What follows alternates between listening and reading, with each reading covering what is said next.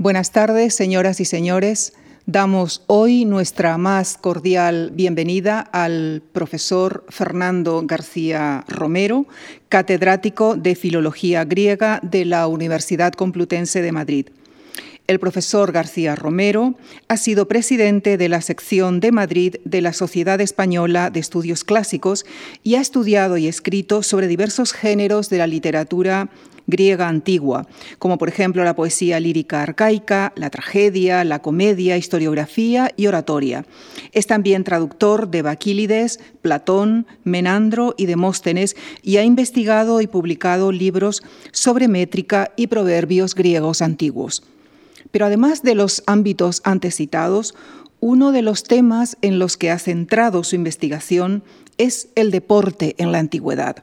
Sobre este ámbito ha publicado los libros Los Juegos Olímpicos y el deporte en Grecia, El deporte en los proverbios griegos antiguos y El deporte en la Grecia antigua, y como coeditor, Incorpore Sano, El deporte en la antigüedad y la creación del moderno olimpismo, entre otros. Es también autor de numerosos trabajos sobre el léxico deportivo del griego antiguo, así como sobre la relación del deporte con la sociedad, la literatura y la religión. Estamos, pues, ante uno de los mayores especialistas en el tema que abordaremos en el ciclo de tres conferencias que iniciamos esta tarde, el deporte en la antigua Grecia. El próximo jueves, el profesor García Romero nos hablará sobre los Juegos Olímpicos en la Grecia antigua. El martes 27, sobre la importancia social del deporte en la Grecia antigua y esta tarde, en la sesión inaugural de este ciclo, nos planteará su respuesta a la siguiente interrogante. ¿Por qué practicaban el deporte los griegos antiguos? Con nuestro profundo agradecimiento les dejo con el profesor Fernando García Romero. Muchísimas gracias. Buenas tardes. Eh, yo, en primer lugar, quería expresar mi más sincera gratitud a la Fundación Juan March por haberme hecho el honor de volver a invitarme a sus ciclos de conferencias eh, un agradecimiento que debe ser especial para Lucía Franco y el equipo de la Fundación por la amabilísima y hospitalaria acogida que siempre me dispensan. Y también, naturalmente, quisiera agradecerles a ustedes su asistencia. Eh, les deseo también, sinceramente, mucha salud y que más pronto que tarde puedan volver a, a llenar los asientos de esta gran sala. Y vamos a hablar en este ciclo de conferencias sobre el deporte griego antiguo, que es un elemento fundamental en la cultura de la antigua Grecia. El deporte está eh, omnipresente en la Grecia antigua hasta el punto de que probablemente no sea exagerado decir que si ha habido una etapa en la historia humana en la que la práctica del deporte y de los ejercicios físicos ha tenido una repercusión eh, social, política, económica y cultural tan grande como lo tiene en nuestro mundo de hoy, ha sido la Grecia antigua. Eh, hagan ustedes la prueba, eh, cojan prácticamente cualquier obra literaria de la Grecia antigua y será dificilísimo que no encuentren una referencia al deporte. O cojan eh, cualquier libro que trate sobre cualquier aspecto de la antigua Grecia y también será dificilísimo que no encuentren una referencia al deporte. Ya trata el libro de literatura, de filosofía, de arte, de estructuras políticas y sociales, de economía, de vida cotidiana, de religión, de educación o de mitología, porque eh, el deporte está presente en todos esos aspectos, de manera que yo creo que tampoco es exagerado decir que eh, estudiar el deporte griego antiguo supone estudiar los aspectos esenciales de la cultura griega antigua e incluso estudiarla de manera global en conjunto. Y eh, para comenzar este ciclo de conferencias, pues vamos hoy a intentar responder a esta pregunta que tienen ustedes ahí, por qué practicaban deporte los griegos antiguos, por qué el deporte desempeña un papel tan importante en el mundo de los griegos. Esta es una pregunta que naturalmente tiene diferentes respuestas. Me pueden decir ustedes, hombre, pues los griegos antiguos practicaban el deporte porque el deporte, practicar el deporte puede ser muy divertido y también es bueno para la salud. Y tendrían ustedes razón. Estos son dos de los motivos por los cuales los griegos antiguos practicaban el deporte. Que los griegos, y también las griegas, como vamos a ver, eh, se lo pasaban muy bien practicando el deporte, ya no lo confirman los primeros testimonios literarios de nuestra literatura europea, como son los poemas homéricos. En el canto eh, sexto de la Ilíada, la princesa Nausica, hija del rey de los Feacios, se lo pasa en grande cuando va a lavar sus ropas a las aguas de un río cercano. Y allí después de comer, como nos cuenta el texto homérico, eh, ella y sus compañeras empiezan un juego de pelota que practican con tanto entusiasmo que eh, con sus gritos despiertan al náufrago Ulises que está durmiendo detrás de unos arbustos en una escena famosísima que ha excitado la imaginación de muchos artistas y escritores hasta nuestro siglo. Aquí tienen ustedes a Ulises eh, saliendo y aquí está la pelota. Y, e incluso a veces ha excitado demasiado la imaginación de los artistas, como le ocurrió a este ilustrador que echó a volar su imaginación y dotó a la princesa Nausicaa de una estupenda raqueta de tenis, como pueden ver ahí, una raqueta de la cual eh, el texto de Homero les aseguro que no dice absolutamente nada, entre otras cosas porque todavía entonces no se había inventado el tenis que la práctica del deporte y de, la, ejercitación física en general es buena para la salud. Esta es una idea que encontramos eh, repetidísima en los escritos de los médicos y de los pensadores eh, griegos, que insisten también en una idea que supongo que compartirán sus colegas modernos, y es que la práctica de ejercicios físicos y la práctica del deporte es buena no solamente para la salud física, sino también eh, para el desarrollo intelectual y para fomentar eh, cualidades morales como pueden ser eh, el valor del esfuerzo, la importancia de la constancia, el deseo de superar las adversidades que se le presentan eh, que se nos presentan en el camino de la vida. Y esta es una de las razones eh, por las cuales la práctica de ejercicios físicos ocupó un papel destacadísimo en el sistema educativo de las ciudades griegas, donde ocupó una posición de tanta relevancia que prácticamente no ha recuperado hasta hace nada, hasta bien entrado el siglo XX efectivamente, en los tratados médicos de la escuela de Hipócrates, eh, cuando se crea la medicina científica hace 2.500 años, eh, pues se insiste con frecuencia en que la práctica de ejercicios físicos es eh, estupenda tanto para prevenir enfermedades como como terapia para curar esas enfermedades. Eso lo, leemos, por ejemplo, al comienzo mismo de uno de los tratados más antiguos y más importantes, el titulado Sobre los aires, las aguas y los lugares, que empieza con una declaración programática, que es esa que tienen ustedes ahí. Quien quiera estudiar correctamente la ciencia de la medicina debe conocer el régimen de vida que llevan los hombres. Si son aficionados a la bebida, grandes comedores y no soportan las fatigas, o bien, si les gusta practicar deporte y esforzarse, comen bien y no beben. Obviamente la segunda opción eh, representa el ideal de, vida sana. Y la prescripción de ejercicios físicos la consideran tan importante los médicos de la escuela hipocrática y sus seguidores y continuadores que eh, mm, eh, diseñaron todo un sistema de ejercicios físicos que prescribían a sus pacientes de manera individualizada de acuerdo eh, con las condiciones internas del propio individuo, tenían en cuenta qué tipo de dolencia tenían que curar, cuál era la edad del paciente, su condición física, su sexo y también teniendo en cuenta condiciones externas al individuo, por ejemplo, en qué estación del año se encontraban, cuál era el clima del lugar en el que vivía. Y repito que este sistema se prescribía de manera individualizada a cada paciente de acuerdo con sus necesidades y sus circunstancias. Y eh, lo conocemos sobre todo por dos obras, eh, una, una, eh, parte del corpus hipocrático sobre el régimen de vida y otra de seis siete siglos posterior, titulada sobre cómo conservar la salud del médico galeno de Pérgamo.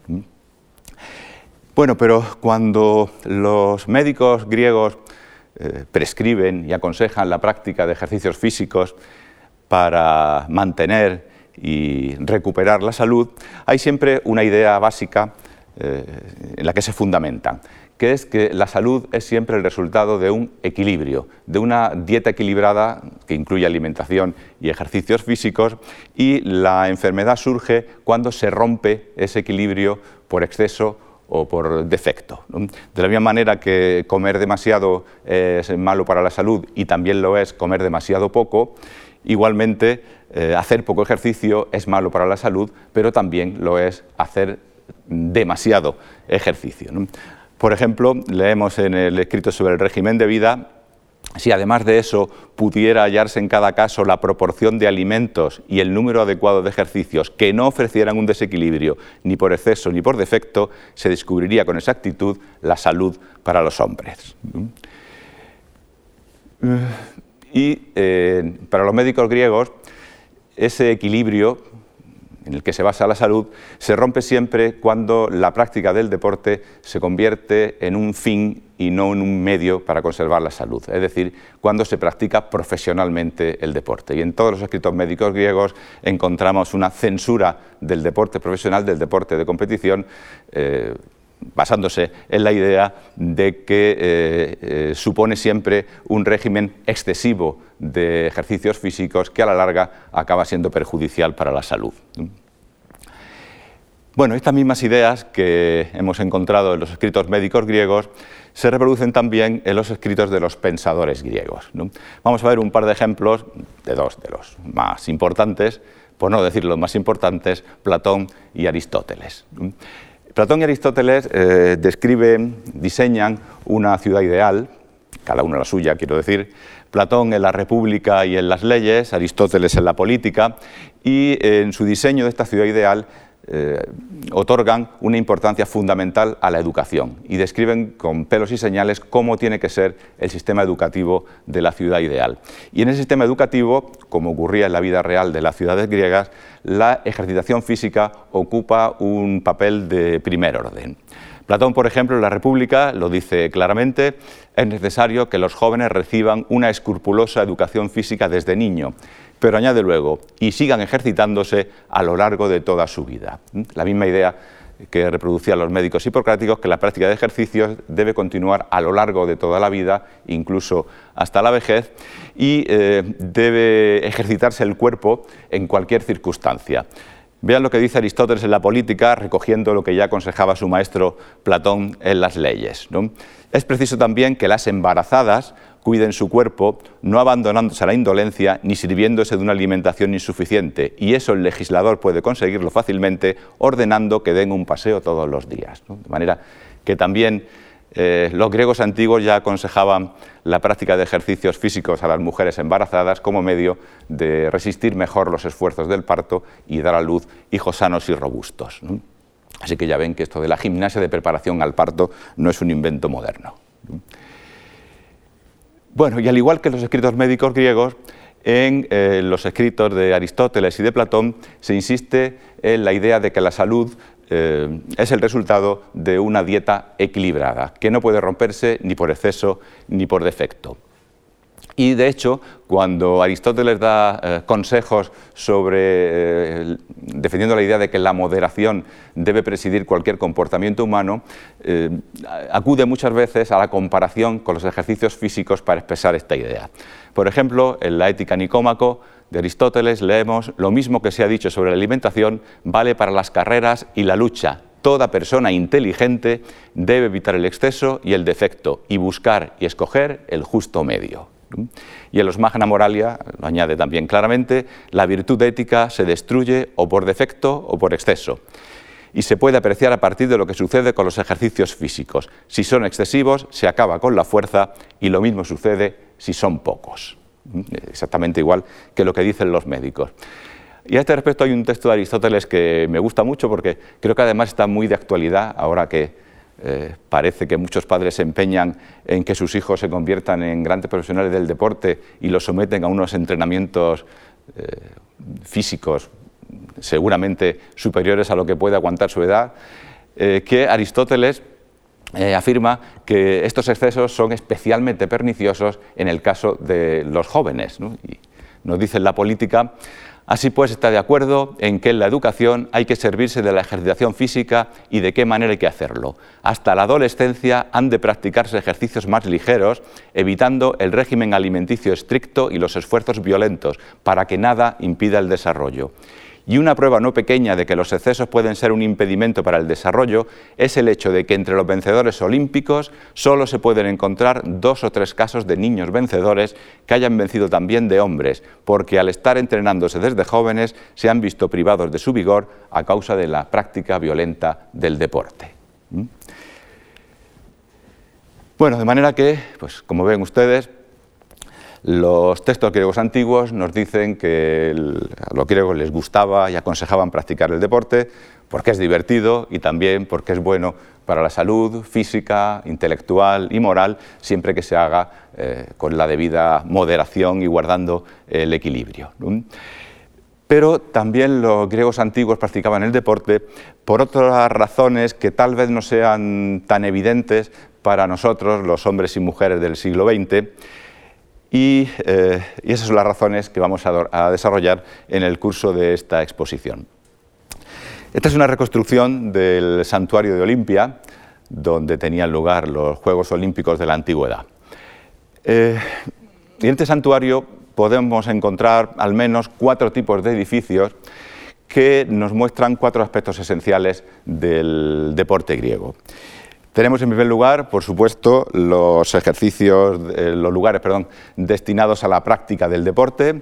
Eh, pues aquí tenemos el estadio donde tenían lugar las competiciones atléticas, aquí está el hipódromo donde se desarrollaban las competiciones hípicas y luego aquí los lugares de entrenamiento, esta es la palestra, eh, esta de aquí y este de aquí es el gimnasio. ¿Mm? Estos son los lugares destinados a los atletas, de los cuales hablaremos sobre todo en la tercera sesión de este ciclo. En segundo lugar, tenemos este edificio, que es el llamado Leonideo, que es un hotel y que nos um, representa otro aspecto esencial del deporte griego, que son los espectadores, a los cuales dedicaremos fundamentalmente la eh, segunda sesión de este ciclo. Y vamos a centrarnos hoy en lo que significan otros dos tipos de edificio. En primer lugar, este que tenemos aquí, que es el lugar destinado para los organizadores y árbitros de la competición. Y luego tenemos edificios religiosos que abundan en el santuario de Olimpia.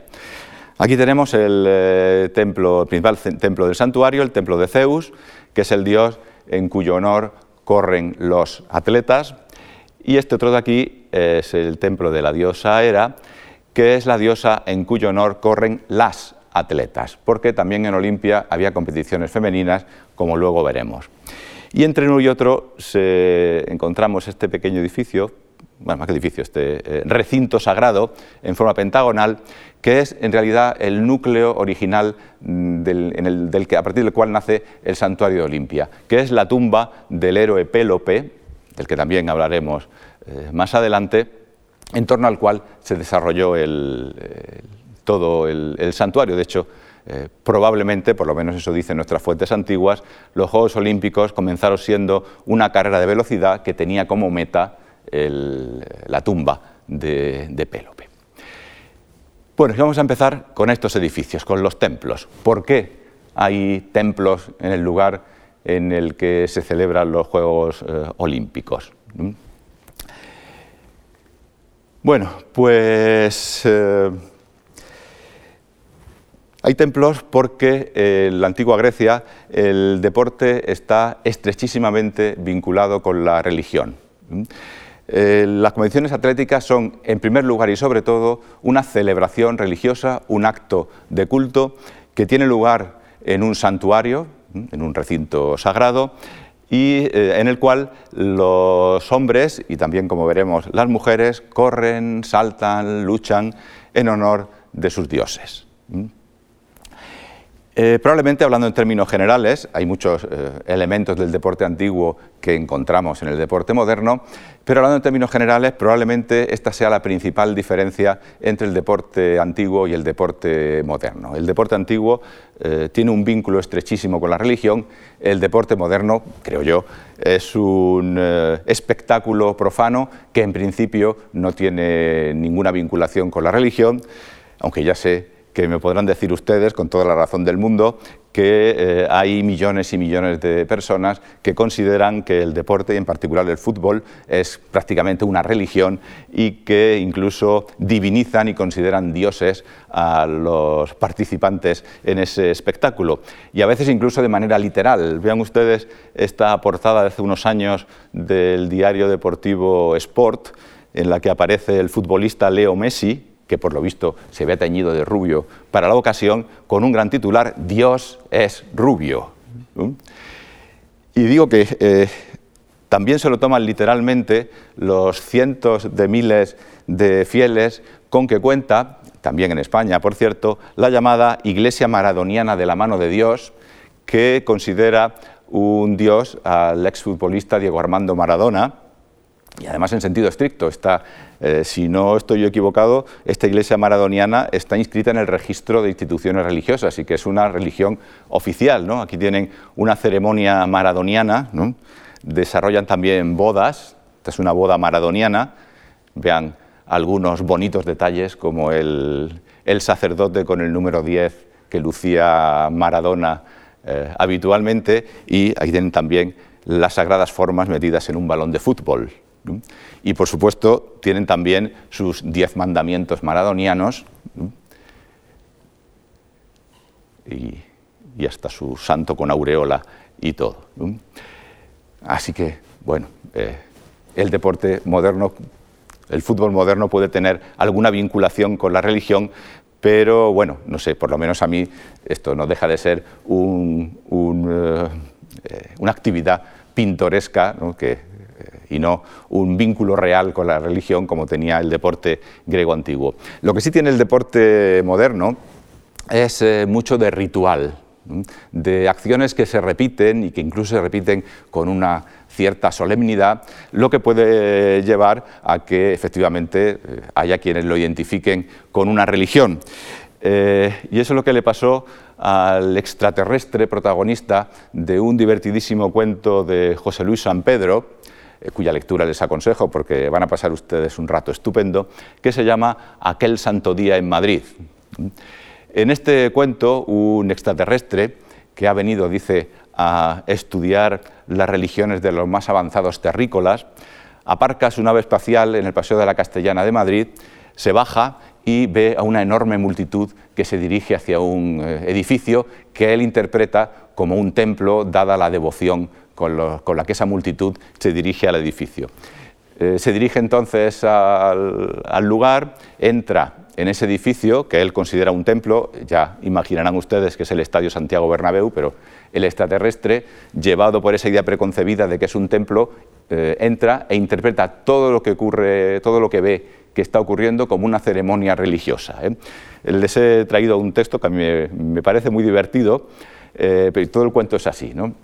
Extraterrestre entra en el estadio y ya digo, interpreta todo como si fuera una ceremonia religiosa. Y dice, conté hasta 11 oficiantes cubiertos con túnica o camiseta blanca, símbolo seguramente de pureza, o al menos así era antes en la tierra, mientras otros 11 la llevaban de rojo oscuro, sin duda con un significado maligno, a juzgar por los gritos hostiles de la mayoría de los fieles, muy en contraste con la aclamación tributada al aparecer los 11 blancos. Tras esos 22 celebrantes emergieron otros tres, vestidos con chaquetas negras y provistos dos de ellos de sendas banderolas. El tercero portaba reverentemente lo que después se me reveló como el objeto fundamental de culto, a saber, una esfera al parecer de cuero y de algo más de un palmo de diámetro. La significación del rito descrito es transparente para cualquiera que haya estudiado algo las distintas religiones terrestres. Obviamente, la esfera sagrada encarna la bola del mundo y el esfuerzo de los oficiantes, impulsándola en, opuestas direcciones dentro del rectángulo cósmico, escenificaba simbólicamente la lucha entre la fuerza del bien y la fuerza del mal, correspondientes a los dos colores de las vestiduras, y así sucesivamente, ya les digo que es un cuento eh, divertidísimo. Pero bueno, quitando, digo, estas eh, relaciones entre deporte y religión en el mundo moderno, que bueno, no dejan de ser en mi opinión, pintorescas, el deporte moderno pues, eh, tiene poco que ver con la religión. Y en cambio, ya les digo, eh, es un elemento, un aspecto esencial del, deporte antiguo. Claro, lo que se han discutido los especialistas sin llegar a una solución unánime es por qué el deporte es un acto religioso, por qué se practica el deporte como un acto de culto. Se han dado muy diversas eh, respuestas, vamos a ver aquí algunas de ellas, la relación con los eh, rituales de iniciación. Eh, a mí me gusta mucho una, no sé si será verdad o no, pero me resulta atractiva, que es la idea de que los hombres practican el deporte compiten en honor de, los dioses para agradecer a los dioses eso que le han dado, que es el vigor físico, es decir, la vida, y qué mejor eh, manera de agradecer a los dioses la fuerza vital que nos han dado que ofrecerle esa propia eh, fuerza, digamos, como sacrificio. Eh, pero bueno, el caso, ya digo, es que el deporte griego tiene una vinculación original con la religión muy fuerte.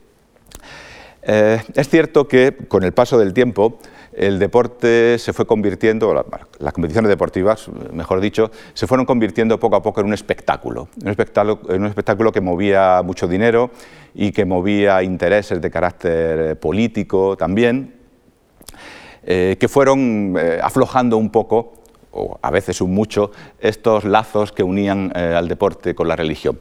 Pero estos lazos nunca eh, llegaron a desligarse del todo y eh, quienes competían y quienes acudían como espectadores a las competiciones deportivas tenían plena conciencia de que estaban asistiendo a una celebración religiosa. Se ha comparado, hay quien la ha comparado con nuestra Navidad que obviamente es una celebración religiosa en origen, con fuerte carácter religioso, es cierto que a veces se tiende a convertirse en un espectáculo, el espectáculo de las compras, eh, pero sigue teniendo una clara vinculación con su origen religioso. Pues con el, con el, deporte se ha, dicho, eh, sucedió con el deporte griego algo similar, e incluso hasta que ya por allá por el siglo III, o más bien eh, cuarto o quinto después de Cristo, el deporte griego, la Comisión Deportiva griega desaparece.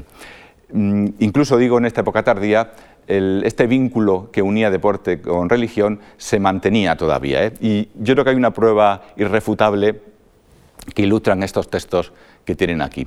Cuando el cristianismo comienza a imponerse como religión del imperio romano, los cristianos, por lo menos las jerarquías de la Iglesia, muestran una actitud contraria al deporte griego, incluso una actitud abiertamente hostil, por, diversos motivos, porque consideran que son espectáculos violentos, porque los atletas van desnudos, pero sobre todo insisten en esta idea. El deporte es un acto de culto, de manera que asistir a las competiciones deportivas y, por supuesto, participar en las competiciones deportivas supone rendir culto a un Dios que no es el Dios de los cristianos.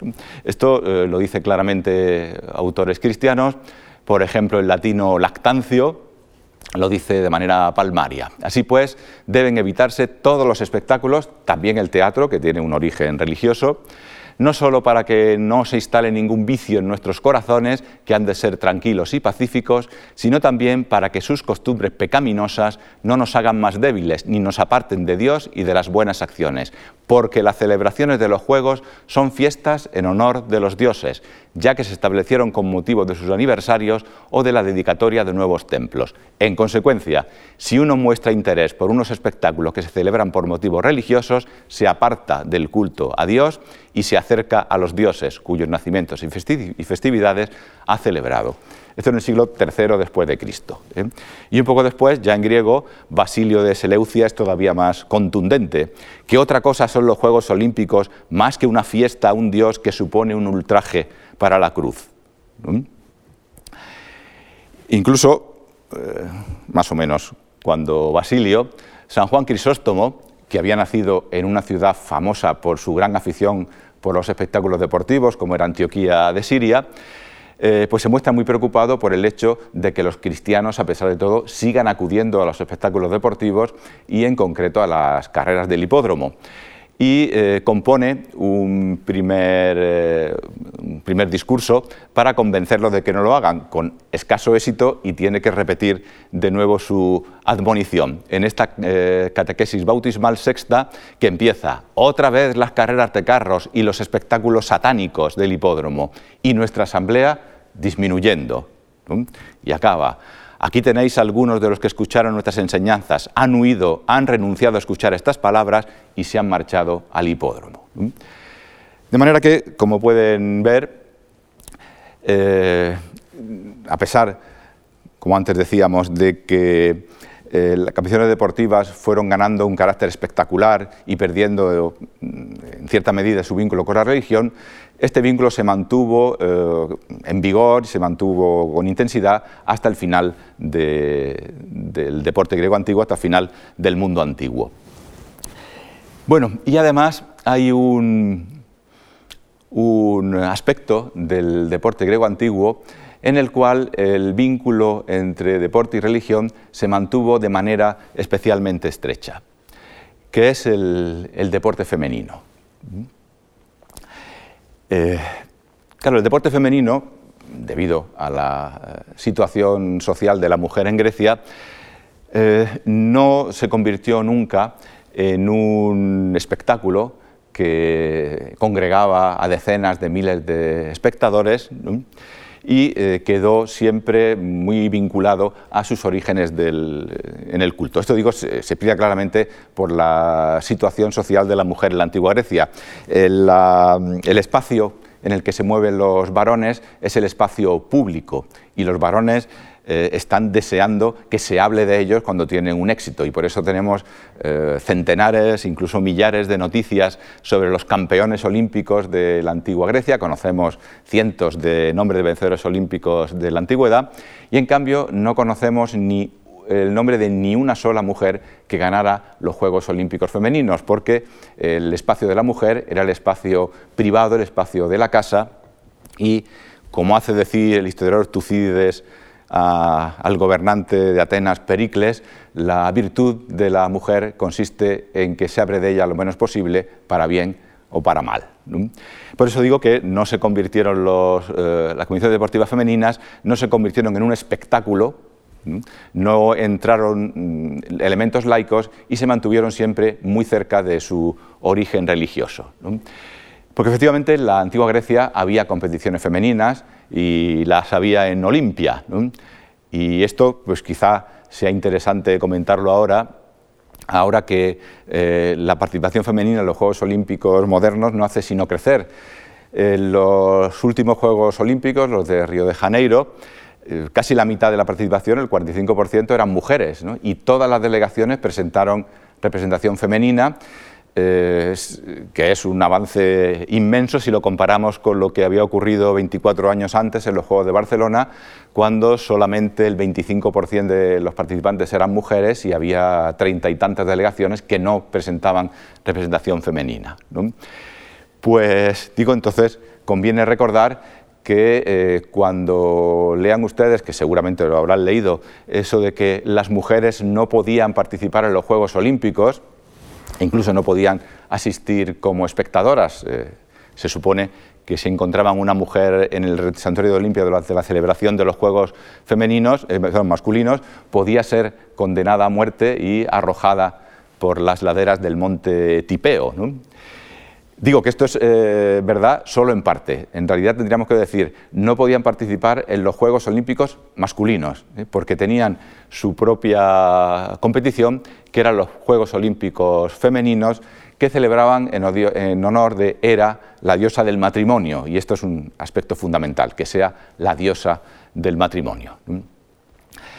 Bueno, como antes anticipábamos, debido a, la escasa información que tenemos sobre tantos aspectos de las mujeres en el mundo antiguo, eh, a diferencia de lo que ocurre con los juegos masculinos, sobre los que tenemos infinidad de informaciones, sobre los juegos femeninos eh, nuestra información es escasísima. De hecho, la única información que tenemos es prácticamente esta, que es un texto del viajero Pausanias del siglo II después de Cristo. Claro, nos ofrece bastantes datos, nos deja sin saber también bastantes cosas, pero hay una cosa que parece clara de su descripción, y es que originalmente los juegos femeninos eran exactamente iguales que los masculinos. Vean lo que nos dice Pausanias sobre los juegos ereos, los juegos en honor de, de Hera. Dice Pausanias, cada cuatro años tejen a Hera un peplo las 16 mujeres y ellas mismas convocan una competición, los Juegos Ereos. Así que los Juegos Femeninos se celebraban igual que los masculinos cada cuatro años y eran organizados y arbitrados por un colegio de árbitras equivalentes a los eh, jueces de los Juegos masculinos de los que hablaremos más adelante. Lo que sabemos, por cierto, no lo cuenta Pausanias, es cuándo tenían lugar los juegos femeninos. Si era el mismo año que los masculinos, por la misma época, de esto no podemos saber nada. Eh, sigue Pausanias. La competición consiste en una carrera para muchachas. Para muchachas, ¿eh? observan que no dice mujeres casadas. ¿eh? Las mujeres casadas no pueden participar en estas competiciones no todas de la misma edad, sino que corren las primeras las más jóvenes y después de ellas las segundas en edad y las últimas las muchachas que son mayores. Así que había división por categoría de edad, igual que los juegos masculinos. Y la competición consiste, como nos ha dicho, en una carrera de velocidad y en esto coincide exactamente con los juegos masculinos que comienzan siendo simplemente una carrera de velocidad. De hecho, durante las 13 primeras ediciones de los Juegos, desde el año 776 hasta el 728 a.C., los Juegos Olímpicos masculinos consistieron únicamente en una carrera de velocidad. Luego ya se fueron añadiendo paulatinamente otras pruebas hasta conformar un eh, nutridísimo programa eh, que se desarrollaba en el curso de una semana. Sigue diciendo Pausanias, y corren de la siguiente manera. Llevan suelto el cabello y una túnica les llega un poco por encima de la rodilla y enseñan el hombro derecho hasta el pecho. Esta sí es una diferencia con respecto a los hombres que corren desnudos, las mujeres corren vestidas, pero esto entra dentro de los parámetros habituales de la cultura griega. Y sigue Pausanias. También a ellas les está asignado para la competición el estadio olímpico, corren en el mismo lugar, pero se les reduce para la carrera aproximadamente la sexta parte de él. A las vencedoras les conceden coronas de olivo, exactamente igual que a los varones, y parte de la vaca sacrificada a Hera. Y además les está permitido ofrendar imágenes con inscripciones. De hecho, en los museos vaticanos se conserva esta estatua de mármol, titulada, que se suele llamar la Corredora del Vaticano, que es posible que sea la copia en mármol de un original de bronce que eh, una vencedora en los Juegos Hereos ofrendara en el santuario de Olimpia. Por lo menos la vestimenta coincide exactamente con lo que nos dice Pausanias, que corren con una túnica por encima de la rodilla y llevan el pelo suelto y eh, enseñan el hombro derecho hasta el pecho. Pero ya digo que a lo mejor es una imagen ofrendada por una corredora olímpica, una corredora vencedora en los Juegos Olímpicos Femeninos, eh, sería la única vencedora olímpica antigua de la que eh, en los Juegos Femeninos, de la que tenemos eh, imagen por lo menos, porque ya digo que nombres no tenemos ni uno solo. Bueno, y me interesa sobre todo, mm, para ilustrar este, este vínculo que tiene el deporte femenino con, los cultos religiosos, la afirmación final de Pausanias. Dice Pausanias, estos juegos de muchachas los hacen remontar también a una época antigua, diciéndose que Hipodamía, para dar gracias a Hera por su boda con Pélope, reunió a las 16 mujeres y con ellas fue la primera en organizar los Juegos Sereos. Es decir, nos dice Pausanias que eh, los Juegos Femeninos nacieron con ocasión de las circunstancias que se narran en el mito de Pélope e Hipodamía, que son exactamente también el origen de los juegos masculinos. Es decir, que según esta noticia, los juegos femeninos y los juegos masculinos nacen eh, a la vez. Y efectivamente se relaciona el eh, origen de los Juegos Olímpicos, los masculinos y los femeninos, con este mito que aparece ilustrado en el frontón oriental del templo de Zeus en Olimpia, que es el mito de Enómao, Pélope e Hipodamía, que tiene rasgos característicos del, cuento popular. los protagonistas, bueno, este de medio, este de medio es eh, Zeus, y los protagonistas que eh, disputan aquí son este señor de aquí, que se llama Enómao, que es el rey de la región en la que está Olimpia, eh, un rey que no quiere casar a su hija, que es esta muchacha de aquí, Hipodamía, y eh, entonces la muchacha tiene muchos pretendientes y Enómao desafía a todos los pretendientes a una carrera de carros. Eh, parte con ventaja porque tiene unos caballos regalo de los dioses que son, por lo menos él considera, invencibles, y es una carrera a vida o muerte. Si gana el pretendiente, se queda con la mano de la princesa, eh, si pierde, el eh, resultado para él será la muerte.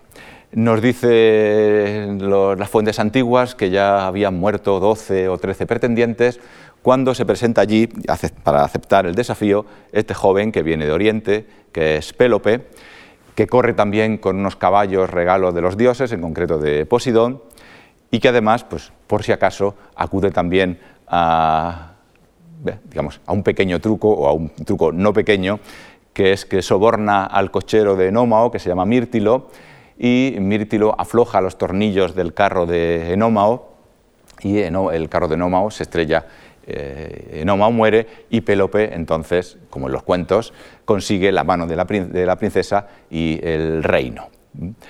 Bueno, y de acuerdo con la noticia que nos transmite Pausanias, eh, a partir de este hecho, Pélope, eh, funda los Juegos Olímpicos para conmemorar este hecho, e hipodamía, los Juegos Olímpicos masculinos, e hipodamía, los Juegos Aéreos, los Juegos Olímpicos femeninos. Y claro, de acuerdo con la distribución tradicional de roles entre varones y mujeres en el mundo antiguo, Pélope funda los Juegos masculinos para celebrar que ha vencido a Enómao y que se ha hecho con el reino, mientras que Hipodamía, como nos dice Pausanias, funda los Juegos femeninos para celebrar su boda con eh, Pélope. Claro, eh, los juegos femeninos entonces, los juegos sereos, repito que era, es la diosa protectora del matrimonio, eh, se fundan entonces para celebrar una boda. Y a partir de ahí no nos extrañará que todo indique, bueno, la, la carrera de Pélope digo, está bien representada en nuestras fuentes antiguas. Ahí tenemos a Hipodamía subida al carro que conduce Pélope una vez que han vencido a Enómao. Digo que, habida cuenta que, según la tradición mítica, Hipodamía eh, funda los Juegos para celebrar un matrimonio, no nos extrañará eh, saber que la función que tienen estas carreras femeninas, la función religiosa, la función cultural que tienen estas carreras femeninas, está ligada con el matrimonio. Eh, las muchachas eh, solteras, antes de casarse, corren en Olimpia y esa carrera, cuando consiguen acabar esa carrera, simbólicamente demuestran que están preparadas para el matrimonio, para abandonar la, vida de niñas y adolescentes e incorporarse a la edad adulta. O sea que estos, estas carreras femeninas en Olimpia eh, son carreras que, tienen un, que eh, se desarrollan en el marco de rituales eh, prematrimoniales en, en los que, como digo, las participantes muestran simbólicamente corriendo que están preparadas para incorporarse a la vida adulta. Bueno, y prácticamente todas las competiciones femeninas que conocemos de la Grecia antigua, que son generalmente carreras pedestres, eh, tienen este mismo significado. Suelen ser carreras dentro de rituales prematrimoniales, eh, mediante los cuales se intenta demostrar simbólicamente que las muchachas están preparadas para el matrimonio. Una vez casadas, las mujeres no compiten ni en Olimpia ni en otros santuarios. Digo que eh, conocemos eh, carreras femeninas en otras partes del mundo griego, con un significado similar, las tenemos eh, con toda seguridad en Esparta y las tenemos también en el Ática, la región de Atenas, que son las más conocidas para nosotros junto con las de Olimpia. Las carreras femeninas de las muchachas atenienses tenían lugar en este santuario, en la localidad de Braurón, que es un santuario en honor de la diosa Artemis, la diosa de la naturaleza salvaje, que es también la diosa que preside los cambios de estado, el paso de la adolescencia, que los griegos consideraban un estado salvaje o semisalvaje, a la edad adulta, que para los griegos era estado civilizado. Bueno, de las carreras, que a lo mejor no eran exactamente carreras, sino juegos de persecución, eh, luego vamos, eh, lo vemos enseguida, eh, sobre las carreras que tenían lugar en este santuario de Braurón, tenemos una información no completa, pero sí bastante abundante, porque hemos tenido la fortuna de que, además de textos, pocos, tenemos también la información de las artes plásticas. Los, sobre las carreras femeninas de Braurón tenemos muy poquitos textos que nos dicen algunas cosas. Nos dicen, por ejemplo, que las muchachas que corrían en Braurón se llamaban las osas, la razón la veremos luego, y que eh, eran niñas y muchachas, es decir, que eh, una vez eh, que llegaban a la edad adulta y se casaban, dejaban de correr en Braurón. afortunadamente, como digo, tenemos la información adicional que nos ofrecen las artes plásticas, porque en Braurón y en otros santuarios del Ática en los que tenían lugar carreras semejantes, se nos han conservado eh, bastantes restos de vasos que se ofrendaban en estos santuarios y que reproducen algunos momentos de estas carreras. ¿Qué nos encontramos en estos vasos?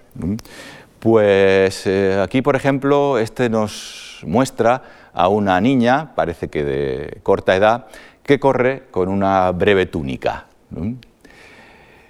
Eh, otras veces, en cambio, nos encontramos a muchachas que parecen ya más mayores que corren desnudas.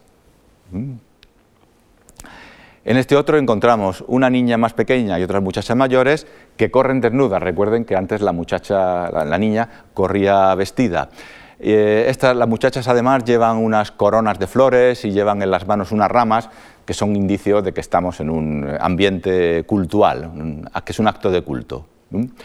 Nos encontramos también, como pueden ver aquí, eh, mujeres adultas que van vestidas con largas túnicas y que sin duda son las organizadoras del, ritual.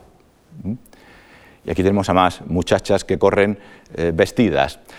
Este otro, por ejemplo, nos muestra a unas eh, muchachas que van vestidas y que están corriendo junto a un altar. De manera que no hay ninguna duda de que es un acto de culto igual que estas otras, eh, estos vasos proceden de otro santuario de Salamina, donde, tenían lugar unos rituales semejantes. Y esta otra eh, nos muestra, ya ven ustedes, una figura, parece más bien masculina, que lleva una máscara, que es seguramente una máscara de oso. De manera que el ritual podría consistir en que esa figura disfrazada de oso perseguía a las muchachas y las muchachas eh, huían corriendo. Claro, mm, ¿qué eh, significan todas estas escenas? ¿Por qué corrían las, muchachas en Braurón? Eh, pues con toda probabilidad se trata de un ritual eh, prematrimonial. ¿Por qué van vestidas unas veces y otras desnudas? Pues hemos visto que parece que el vestido o la desnudez no van ligados a una franja de edad, ¿no? Porque hemos visto que algunas veces las muchachas mayores van vestidas, otras desnudas y las muchachas, las niñas pequeñas igual, ¿no? Así que eh, no podemos decir las de tal edad corren vestidas y las de tal edad eh, desnudas, ¿no? Eh, lo más probable, en mi opinión, es que se trate de un ritual que hacían las niñas y las muchachas todos los años que tenía dos partes. Una primera corrían desnudas y la desnudez representa el estado salvaje que es la niñez y la adolescencia para los griegos y luego corrían vestidas simbolizando que estaban eh, listas ya para eh, dar el salto y pasar a la edad adulta, que es una edad civilizada, y ese estado civilizado se eh, simboliza con el vestido. Eh, y ese ritual, digo, probablemente lo, repetían todos los años hasta que llegaban a una edad en la que pasaban ya a la edad adulta y dejaban de acudir a los rituales de Perron. De manera que estamos, sin ninguna duda, ante un rito de carácter prematrimonial como es habitual en las competiciones femeninas deportivas que conocemos de la antigua Grecia.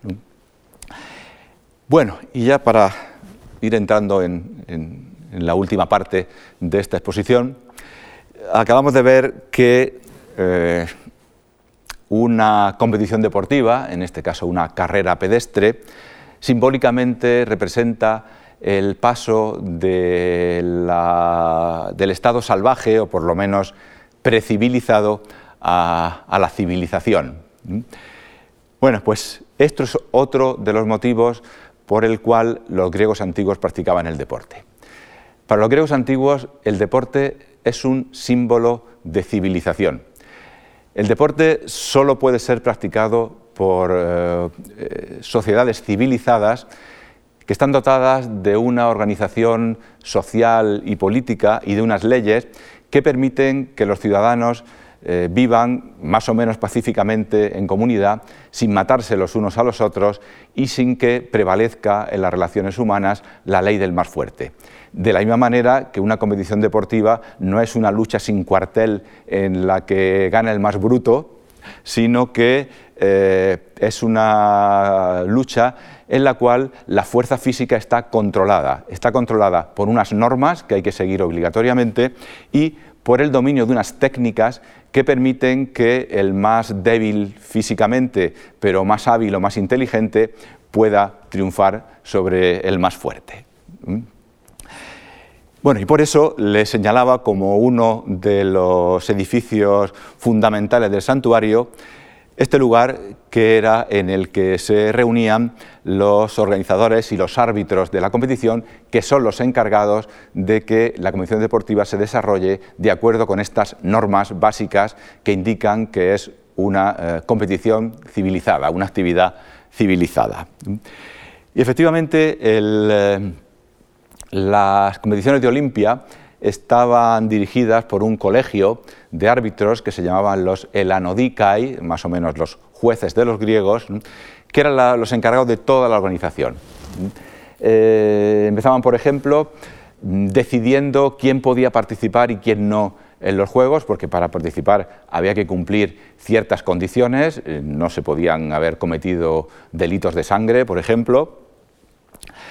Eh, también por lo menos en época arcaica y en época clásica, eh, había que ser griego, hijo de padres griegos. Luego ya conforme el deporte se va extendiendo, conforme eh, tras la época de Alejandro Magno, los griegos se expanden por Oriente y por el sur, por Egipto, digamos que esta obligación de ser griego, por así decirlo, de raza, es sustituida por la necesidad de ser griego de cultura. Pero en todo caso, mm, eh, tenían que, pasar los eh, atletas un examen previo para ser aceptados en los Juegos, y eso era, encargo, era cargo de los Elanodicai.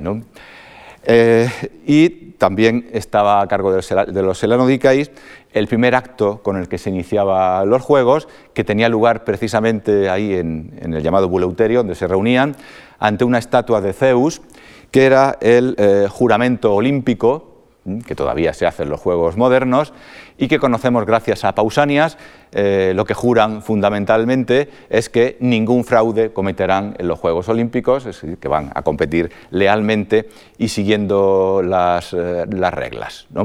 Y no solo juraban los atletas, al final nos dice Pausanias que en el juramento eh, juran también quienes se encargan de hacer el examen a los niños y a los potros que intervienen en las carreras, es decir, los árbitros, que jurarán que tomarán sus decisiones con justicia y sin sobornos y que guardarán en secreto lo que hayan sabido de los candidatos, admitidos o no. Bueno, y luego ya pues se dedicaban a arbitrar las competiciones deportivas y decir quién ganaba y quién no. Eh, los árbitros son estos señores que tenemos aquí, que, suelen, que van vestidos, a diferencia de los atletas, y con una vara en la mano. Eh, vean este, árbitro de aquí, qué atento está, ¿eh? porque uno de los luchadores está haciéndole una presa llamada anatropé o volteo a su rival y el árbitro está pendiente de ver dónde toca la espalda del, atleta que va a caer, ¿no? porque eh, para vencer en esta prueba había que derribar tres veces al rival con una caída válida apoyando eh, la espalda sobre la tierra. O este otros que están atentísimos a ver eh, quién gana ese reñido sprint final de esta carrera de velocidad. Obviamente no había photo finish en aquella época y que había, había que decidir a ojo. Y también, naturalmente, puesto que estaban ahí para que se cumplieran las reglas, estaban atentos a que esas normas de la competición no se violaran. Esta es una escena de una competición llamada Pancracio, eh, que dicen nuestras fuentes antiguas que era una especie de mezcla de lucha y boxeo, en la que estaba permitido todo, excepto morder y meter los dedos en los ojos. Y ya ven ustedes que estos dos muchachos no están haciendo mucho caso, se está, este está metiendo el dedo en los ojos a ese, e interviene inmediatamente el árbitro con la vara, dispuesto a eh, impartir disciplina a los tramposos. ¿no? Ya ven ustedes que como todavía no se había inventado eso de la tarjeta amarilla y la tarjeta roja, los árbitros griegos intervenían de manera mucho más expeditiva que los árbitros modernos. Bueno, así que, eh, como les digo, el deporte para los griegos es un símbolo de civilización y es también un instrumento de civilización. Y esto nos lo cuentan los griegos a través de sus mitos. El deporte aparece con mucha frecuencia en los mitos griegos. Y claro, ¿y qué es un mito? Pues, eh, pues seguramente a nosotros, los hombres y mujeres del siglo XX, cuando nos hablan de mitos griegos, pues estamos pensando seguramente en una historia más o menos divertida, entretenida, o a veces incluso instructiva, ¿no? que nos transmite una enseñanza. Pero para el pueblo que crea esos mitos, en nuestro caso los griegos, pero vale para cualquier otro pueblo creador de mitos, los mitos son muchísimo más que eso, los mitos son una manera de explicar el mundo. Y antes de que los hombres explicaran científicamente el mundo mediante la ciencia y la filosofía, lo explicaban a través de sus mitos. De manera que, eh, interpretando los mitos griegos, podemos saber, bueno, mito griego, lo mito de cualquier pueblo, podemos saber lo que pensaba ese pueblo sobre cuáles eh, deben ser las normas de conducta, cuál es el origen de la vida, del mundo, cuáles son los principios en los que se basa una sociedad. Aplicando esto al caso que nos interesa ahora, interpretando eh, qué significa el deporte en los mitos griegos, podemos hacernos una idea de qué significaba el deporte para los griegos. Y eh, los mitos en los que se habla del deporte, que vamos a repasar aquí algunos de ellos de manera muy, muy rápida, el deporte tiene siempre el mismo significado. El deporte es un instrumento de civilización. Es un instrumento que utilizan los héroes protagonistas de, esos mitos para vencer a seres monstruosos que actúan salvajemente, matando a inocentes, e imponer la civilización, hacer que este mundo pueda ser civilizado y, habitable. Vamos a ver que la estructura de estos relatos míticos es siempre la misma. Hay un, eh, ser monstruoso, puede ser un monstruo o un hombre salvaje, que eh, siembra el terror asesinando inocentes, aparece por allí el héroe, eh, entabla con el personaje monstruoso una competición deportiva el personaje monstruoso solo puede oponer la fuerza bruta, el héroe, en cambio, opone eh, su habilidad, su inteligencia, el dominio de las técnicas, es decir, la civilización, y termina venciendo al monstruo. Lo tenemos, por ejemplo, en el caso al que antes aludíamos, el mito de Pélope y Enómao. El mitógrafo Apolodoro nos cuenta el mito, tal como lo hemos narrado nosotros antes, pero insiste en el carácter salvaje de Enómao. porque nos cuenta que este nómao no solo mataba a los pretendientes a los que vencía, sino que, como añade al final, de ese modo había matado a muchos candidatos, a doce según algunos, y sus cabezas cortadas las tenía colgadas en su casa. Es decir, es un ser salvaje, que no se limita a matar a enemigos, sino que les corta la cabeza y con ellas adorna eh, su casa. Eh, por cierto, muy cerquita de aquí, el Noeda, en Cuenca, tenemos los mosaicos de la villa romana de Noeda, que son absolutamente maravillosos y que les aconsejo también que vayan a verlos. Y en ellos aparece representada eh, el mito de eh, Pélope y Enómao y aparecen, como ven ahí, las cabezas de los pretendientes colgadas eh, de clavos a la entrada del palacio. Bueno, pues la misma historia la reconocemos en otros héroes civilizadores del mito griego, por ejemplo en Heracles, ¿no? el Hércules de los romanos, eh, el autor de los doce trabajos y otros más. Claro, ¿qué son los doce trabajos de Hércules o de Heracles? ¿no? Pues básicamente consisten en, lo mismo, en ir librando al mundo de monstruos y de seres incivilizados y salvajes, y lo que nos interesa a nosotros es que eh, los vence con frecuencia a través del deporte, mediante el uso de técnicas deportivas. Por ejemplo, a Anteo, al gigante Anteo, que estaba en Libia. El cuento es el mismo, ¿no? Dice, daba muerte a los extranjeros, obligándolos a sostener con él un combate de lucha. Pasa por ahí entonces eh, Hércules y lo, vence empleando las técnicas de la lucha deportiva. Y vean que ya en el siglo V a.C., igual que hacía antes Apolodoro, se insiste en el carácter salvaje de Anteo. Y Heracles lo vence, dice, para impedir que techara el templo de Posidón con los cráneos de los extranjeros. Bueno, la lucha de Heracles con Anteo está bien representada también en, las pinturas, ¿no?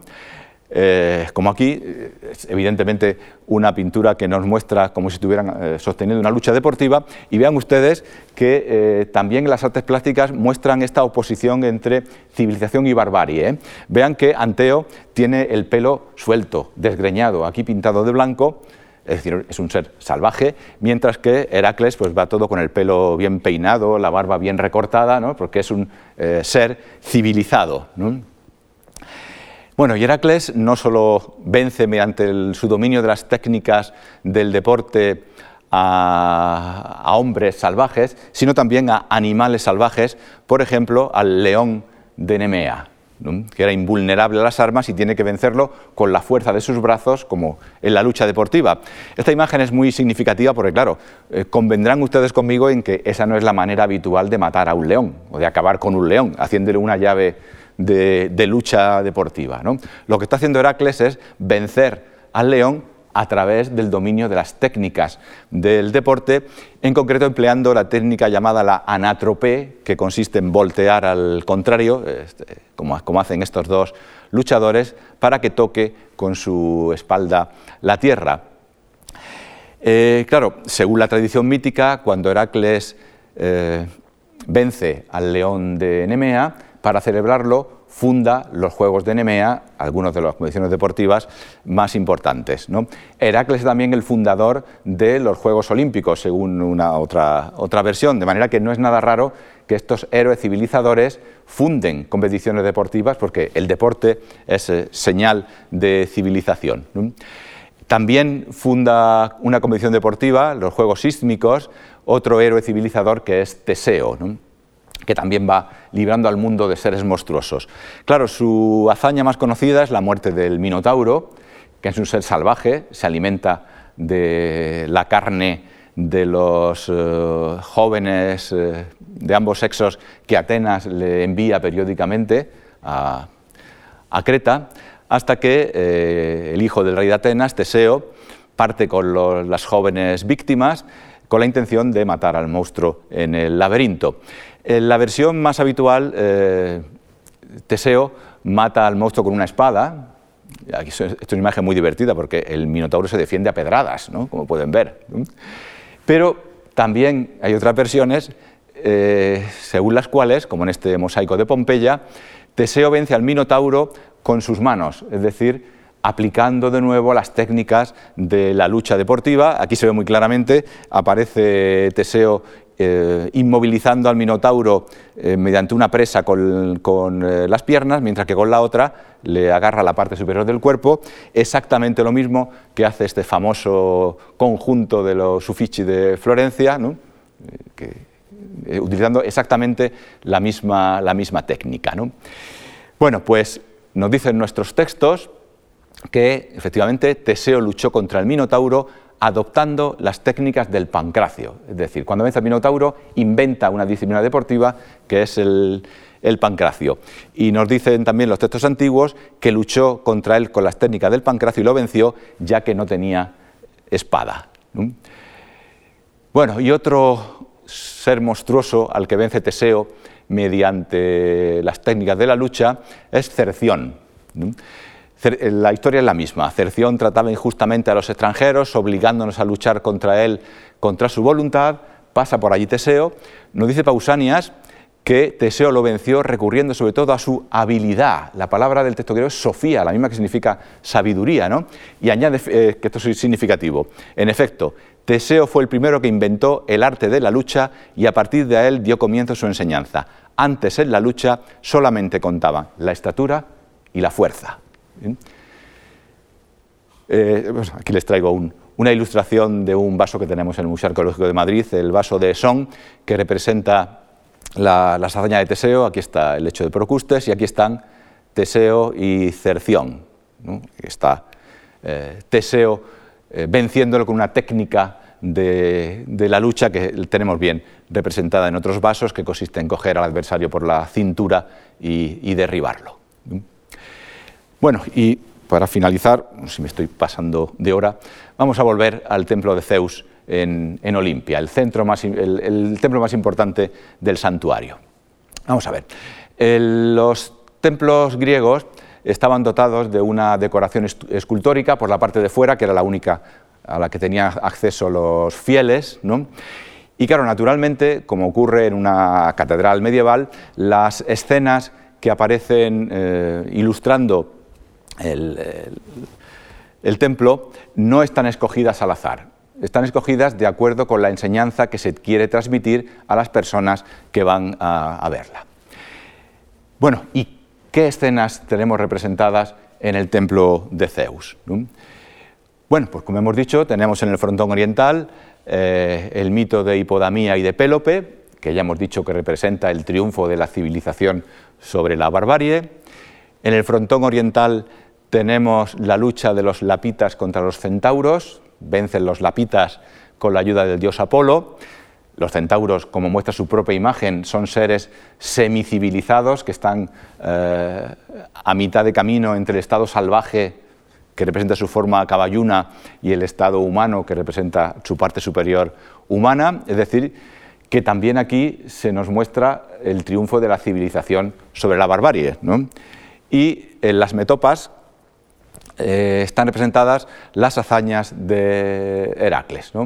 Así que ven que todo el programa iconográfico del templo más importante, del eh, recinto deportivo más importante del, eh, mundo griego, tiene un tema único que es el triunfo de la civilización sobre la barbarie, porque eso es lo que representa el deporte para los griegos, el símbolo de que uno vive en una sociedad civilizada.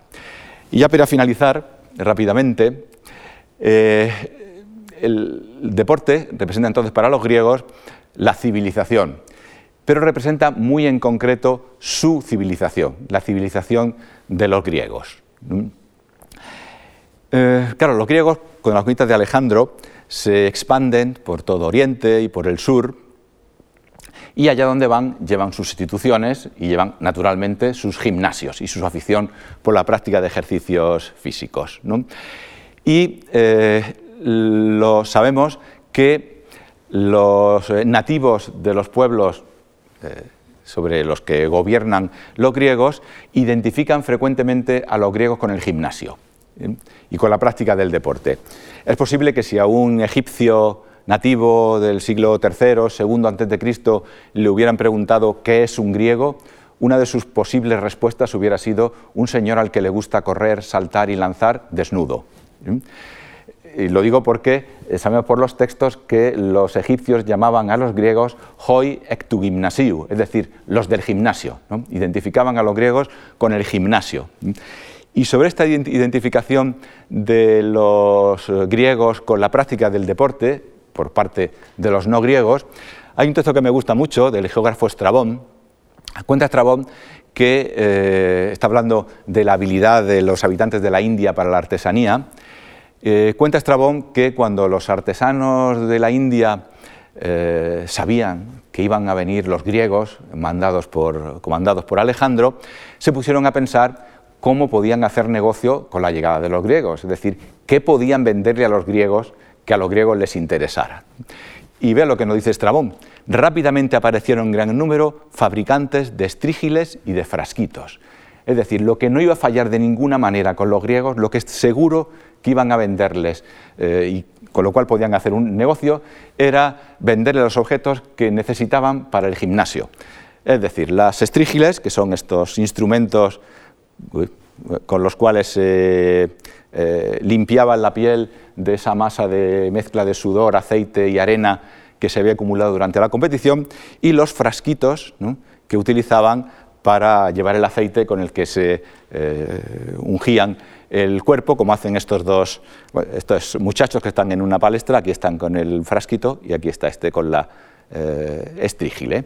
Así que ya ven que nada menos que en la India, 7.000 kilómetros de Atenas, los griegos eran identificados con la práctica del deporte. Y no es de extrañar, ¿eh? porque eh, los griegos mm, no podían vivir sin el deporte y de hecho, si había algo, o entre otras cosas, que en una ciudad griega no podía faltar, era un gimnasio. Al respecto, y ya con esto acabo, también me gusta mucho este texto de Pausanias, que es un texto así muy humilde, que parece que no dice nada, pero para nuestros efectos es significativo. Está describiendo Pausanias una pequeña ciudad que se llama Panopeo, no lejos de Delfos, y dice lo siguiente, desde Queronea hay 20 estadios hasta Panopeo, una ciudad de los focidios.